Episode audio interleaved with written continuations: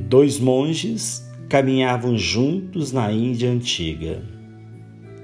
Buda havia recomendado que fossem dois a dois para que não se desviassem do caminho. Chegaram à margem de um rio caudaloso. Quando estavam adentrando no rio, uma jovem se aproximou correndo, esbaforida, pedindo que a ajudassem a atravessar. Tratava-se de uma emergência. Precisava ir imediatamente. Caso de vida ou morte. Um dos monges se recusou e atravessou o rio sozinho. O outro deu as mãos à jovem e levou-o em segurança até a outra margem. Ali se despediram.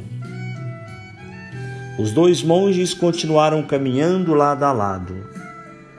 O que havia atravessado sozinho estava furioso. Passada mais de uma hora, o outro monge perguntou ao companheiro por que estava tão mal-humorado. E ele respondeu: Você deu as mãos àquela jovem.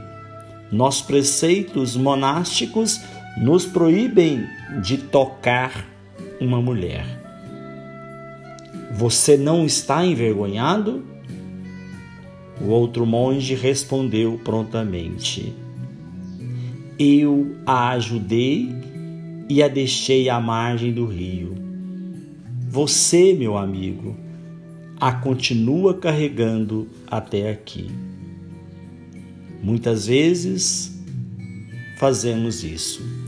Carregamos conosco nossos apegos e aflições, nossos amores e aversões. A carga fica pesada e não conseguimos soltar, abrir mão. Pense nisso.